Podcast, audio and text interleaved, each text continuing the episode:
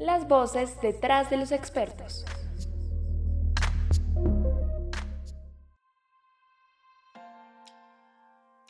Me encanta la historia de éxito del capitán Denny Flanagan. Denny es un ex capitán de la aerolínea United Airlines, una industria bastante complicada por el tema del servicio.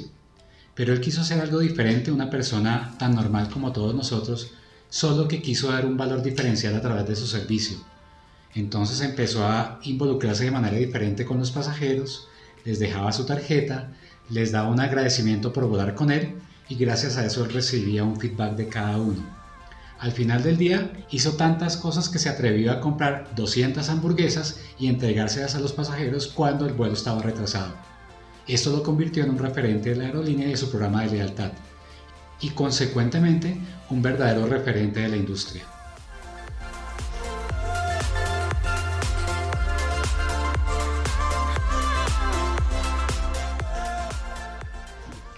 Hola, bienvenidos a otro capítulo de Lead Radio en español. Hoy nos acompaña Fabián Ruiz, uno de nuestros autores, autor del libro Tu marca personal en acción, experto en marketing, ventas y marca personal. Precisamente de eso hablaremos hoy en este episodio. ¿Cómo construir la marca personal y qué es la marca personal? Hola Fabián, bienvenido. Hola Pilar, ¿cómo están? Y a toda la audiencia un saludo muy cordial. La marca personal es todo aquello que te permite hacer una identificación de ti mismo, o sea, es algo muy profundo. No hace parte de la imagen como muchos falsamente creen. La imagen es algo superficial mientras que la identidad es algo profundo. Cuando hablamos de identidad y nos identifican por algo, podemos ser conocidos, pero trabajar en la marca personal nos permite ser reconocidos y hasta memorables. Cuando somos memorables ya hay un vínculo emocional con nuestra audiencia y eso hace que nos recomienden, que nos contraten, que se nos abran nuevas oportunidades de negocio. Por eso el tema de la marca personal termina siendo cada vez más relevante en un mundo como el que estamos enfrentando hoy en día de tanta competitividad. Fabián, pues me parece muy interesante. Si alguien, no sé, alguien que no es actor, alguien que no tiene una vida pública, famosa, yo soy, por ejemplo, no sé, un conductor de taxi, ¿por qué quisiera yo tener una marca personal destacada? Lo primero que hay que reconocer, Pilar, es que todos ya tenemos una marca personal, desde ese conductor de taxi hasta una celebridad. Lo que ocurre es que usualmente las celebridades han tenido detrás el apoyo de un grupo que les ayudan a desarrollar su marca personal y adicionalmente tiene las luces de los reflectores. Los demás nos toca empezar a proyectar nuestra marca personal a través de nuestro talento. ¿Por qué es importante? Porque en la medida que proyectamos esa marca personal, somos identificables, somos conocidos y podemos ser reconocidos. Entonces, ese es el gran tesoro que hay escondido en las marcas personales. Cuando tú identificas tu propuesta de valor y trabajas sobre ella, vas a ganar mayor reconocimiento en tu audiencia y eso permitirá que tengas un mayor impacto. No solamente requiere ser celebridad, sino sencillamente trabajar sobre tus talentos y proyectarlos para que la gente te conozca. A veces sucede que las personas quieren empezar a darle un valor agregado a su talento, a sus habilidades, pero ¿cuáles, ¿cuáles son los primeros pasos? ¿Cuál es ese uno a uno que deben ir construyendo para generar esa marca? Lo primero que me he encontrado, Pilar, es que uno cree que se conoce, pero yo que llevo vinculado con el mundo profesional hace más de 20 años, me he dado cuenta que a veces no nos conocemos lo suficiente. Uno se da cuenta, por ejemplo, cuando hacen la evaluación 360 grados en la empresa, donde le preguntan a tu jefe, a tus colaboradores, a tus pares, a tus clientes, ¿qué ven en ti? Y te das cuenta que a veces hay unas discrepancias con lo que tú mismo crees. Cuando eso ocurre, sencillamente nos deja ver dos cosas. O que definitivamente no nos conocemos lo suficiente o que estamos comunicando equivocadamente. Lo primero que hay que hacer es conocernos muy bien. Y conocernos bien significa identificar nuestros talentos, nuestras oportunidades de mejora y sobre ello tratar de ver qué es lo que yo le puedo dar de valor agregado a mi audiencia. Paso 1, autodiagnóstico, conocerme muy bien. Paso número dos, saber exactamente a dónde me quiero enfocar. Esto no se trata de ser todo para todos, porque si no te conviertes en nada para nadie. De manera tal que tienes que saber a dónde te enfocas. Es imposible que uno le caiga bien a todo el mundo, pero sí tiene que saber a quién quieres impactar. Y el tercer paso, como lo mencionó, es definir una estrategia para llegar allá. Y esa estrategia se consigue cuando tengo un objetivo muy claro. El objetivo muy claro normalmente no es de corto plazo, es siempre pensar un poquito más allá. Es lo que yo llamo la mega, una meta grande y ambiciosa. Es ese propósito que soñamos hace mucho tiempo que dice yo quiero en cinco años ser el gerente de una multinacional. Magnífico. Esa es tu meta de largo plazo. Pero ahora, ¿cuáles son los objetivos de corto plazo para poder llegar allá? Para llegar al cuarto piso necesariamente tienes que pasar por el primero, segundo y tercer piso. Y así pasa con nuestra marca personal. Entonces, definir eso nos ayuda también a establecer actividades que nos permitan ir subiendo cada uno de los pisos para al final tener un plan de desarrollo. Y ese plan de desarrollo lo puedes medir hoy en día como cualquier otra empresa que tiene una actividad y que quiere ver los resultados de esa actividad. Entonces, fíjate que son varios pasos que estratégicamente te permiten ir trabajando sobre tu marca personal para posicionarla de manera más asertiva en tu audiencia objetivo. ¿Y cuál es el momento ideal para comenzar a trabajar en esta marca personal? Porque me imagino que a veces nos pasará que cuando nos quedamos sin trabajo y estamos buscando y no encontramos una buena posición o nos han rechazado varias veces y decimos, uy, no, por aquí no era, ¿en qué momento es cuando construimos esa marca? Claro, ese es un gran error pilar que normalmente ocurre. Nos damos cuenta muy tarde, justamente como tú lo mencionas, cuando nos quedamos sin trabajo. Y en ese momento ya es muy tarde. Lo he visto con muchos profesionales, porque salen desesperadamente a aparecer en redes sociales, a empezar a, a sacar contenidos y pues obviamente eso toma un tiempo. Eso no es inmediato de la noche a la mañana. Luego mi consejo es empezar a trabajar desde ya si no lo has hecho. Tú ya tienes una marca personal, solo que tienes que hacer tu diagnóstico de dónde tienes que mejorarla para hacerla más visible. Si hoy no lo estás haciendo, estás desaprovechando una oportunidad. Y cualquier espacio de tu vida es importante para que hagas visible tu marca personal.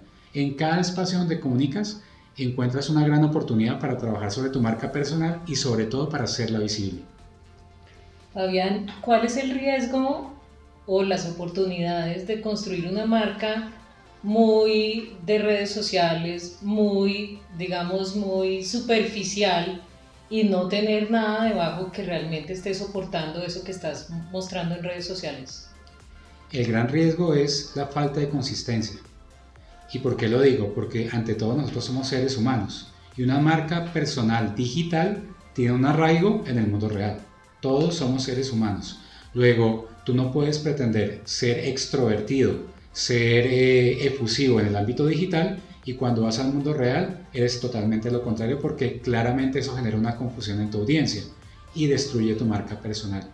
Por eso mi consejo siempre es, si vas a trabajar en tu marca digital, primero trabaja en tu marca real en el mundo físico, porque ahí es donde todo se concibe.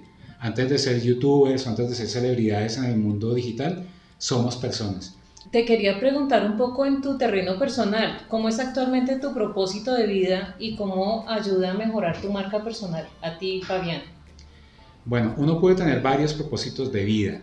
Realmente uno como persona, en la medida que va evolucionando, define un propósito de vida. Hace muchos años yo quería ser profesor universitario porque me encanta enseñar. Entonces mi propósito era eh, inspirar para, para enseñarle a la gente. Y eso me permitió llegar a ser profesor universitario en una universidad reconocida. Y eso ha permitido también que tenga muy claro qué es lo que me apasiona. Uno no puede ser algo que no lo apasiona y fuera eso transmitirlo efusivamente. Entonces, el propósito que tuve en, un inicio era poder enseñar y poder transmitir el conocimiento para poder inspirar. Hoy sigue siendo el mismo propósito, solo que ya no lo hago solamente en el salón de clase, sino lo hago a través, por ejemplo, del libro, cada vez que tengo la oportunidad de hablar con alguien o de ayudar a alguna persona que se acerca a mi oficina.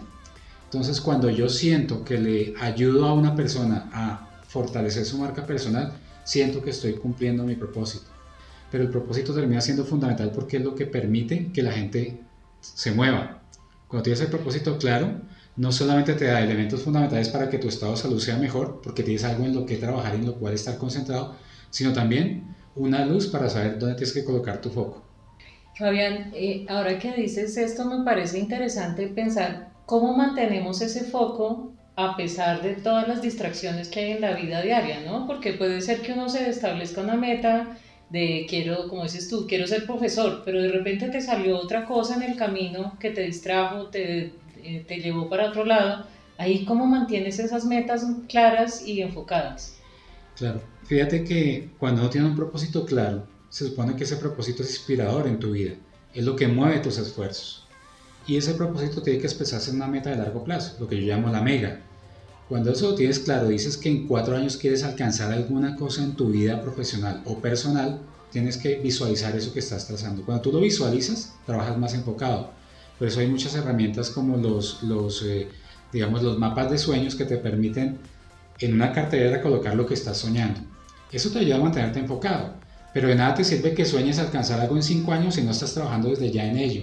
Entonces tienes que empezar a definir metas de corto plazo, por ejemplo, qué voy a hacer esta semana, qué voy a alcanzar el primer mes, el primer año qué meta voy a alcanzar en función de ese propósito. Cuando yo lo defino de esa manera y voy alcanzando metas muy pequeñas, me motivo a seguir colocándote metas e irlas alcanzando siempre y cuando estés visualizando siempre la meta grande, que es allá donde tienes que trabajar. Eso te permite mantener el foco. Y cuando mantienes el foco, pues también tu esfuerzo está concentrado. Tú mencionas en uno de tus capítulos algo interesante que son las inteligencias en el campo profesional. ¿Qué son esas inteligencias y cómo las identificamos en nosotros mismos? Sí, hay varias inteligencias que componen tu marca personal. Usualmente hemos asociado el tema inteligencia con, con la palabra inteligencia racional. Es decir, yo soy inteligente porque me fue muy bien en matemáticas, o porque me expreso muy bien, o porque manejo la parte lógica excelentemente eh, bien. Y no es solamente eso. En el mundo profesional cada día es más importante la inteligencia emocional.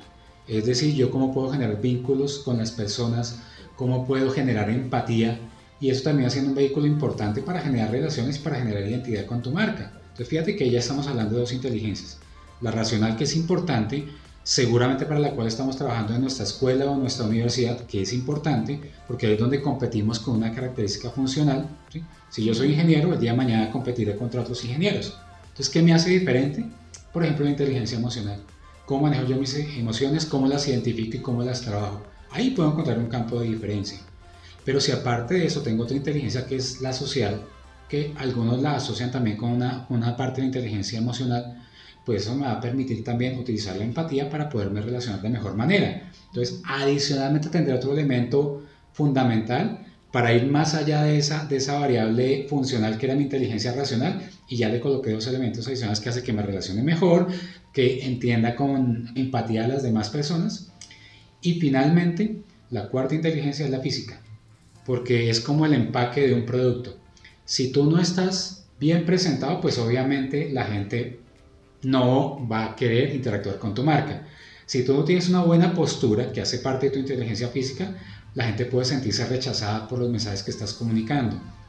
Entonces el tema de la salud, el tema de tu postura física, el tema de tus gestos, el tema de tu cuidado de la imagen y apariencia personal son importantes. Luego juegan un rol fundamental. Entonces estos cuatro elementos cuando los combinas puede, puede hacer lograr que tu marca personal trabaje en campos distintos, pero que todos son muy importantes a la hora de posicionarte. Bueno, yo sé que ya vamos cerrando eh, y nos has dado muchos consejos, pero ¿cuáles son los últimos como tres tips que le das a la gente que nos está escuchando acerca de marca personal y acerca de tu libro? ¿Por qué crees que es bueno que lean tu libro, que lean esta tercera edición que está saliendo y para qué lo pueden usar? Bueno, el libro para mí representa un gran logro, un orgullo total, porque lo hice siempre pensando en la gente, más que en mí mismo como autor. Pero cuando tú piensas en la gente, tratas de encontrar caminos para ayudarle a resolver ciertos problemas que encuentra. La metodología que incluyo ahí, Pilar, busca resolver eh, las cosas que he encontrado en los estudios que he podido realizar con profesionales de diferente índole, con más de 400 profesionales. Entonces, desde el mismo índice, contemplo resolver esos problemas o ayudarle a la gente a resolver esos problemas.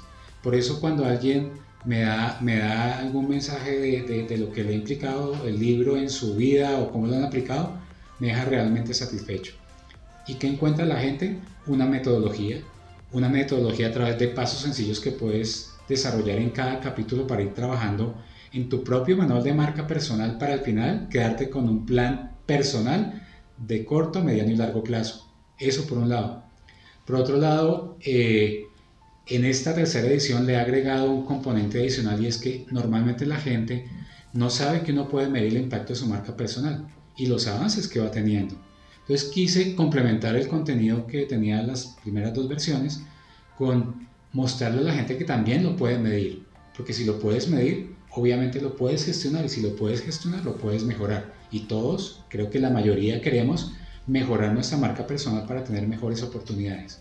Entonces, en resumidas cuentas, una metodología paso a paso, ejercicios para que te empoderes en trabajar tu propia marca personal, Eh, también tiene unos elementos fundamentales como son entrevistas con expertos que son fuertes en cada uno de los campos de la marca personal y también te dan consejos para acompañar la metodología.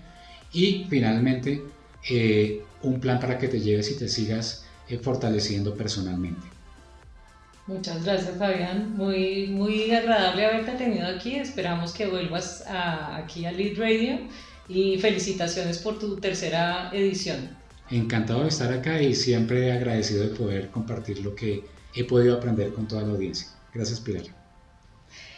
Les agradecemos a nuestros oyentes por acompañarnos en otro episodio de este podcast. Esperamos seguir trayéndoles conocimiento y que nos sigan escuchando a través de Spotify y Anchor.